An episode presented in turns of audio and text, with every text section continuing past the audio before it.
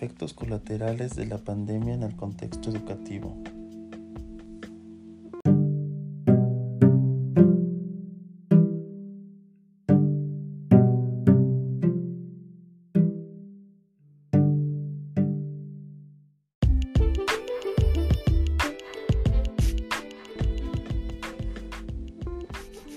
La pandemia del COVID-19 coronavirus representa una amenaza para el avance de la educación en todo el mundo, ya que tiene dos impactos significativos. El cierre prácticamente universal de las escuelas de todos los niveles, la recesión económica generada por las medidas de control de la pandemia.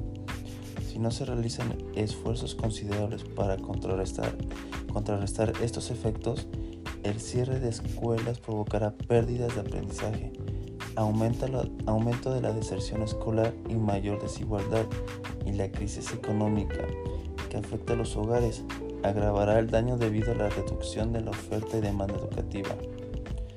Esos dos impactos tendrán en conjunto un costo a largo plazo sobre el capital humano y el bienestar.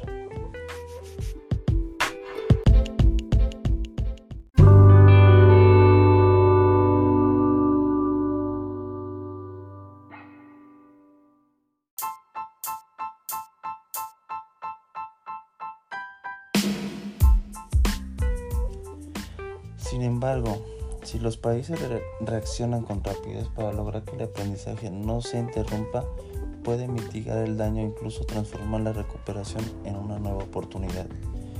Las respuestas en materia de política que se necesitan para alcanzar esa meta pueden resumirse en tres etapas superpuestas.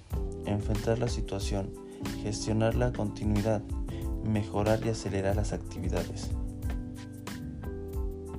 En el contexto de la implementación de estas políticas, el objetivo de los sistemas educativos debe ser recuperarse pero no repetir lo hecho anteriormente, dado que en muchos países la situación antes de la pandemia ya se caracterizaba por un grado de aprendizaje demasiado bajo, altos niveles de desigualdad y avances lentos.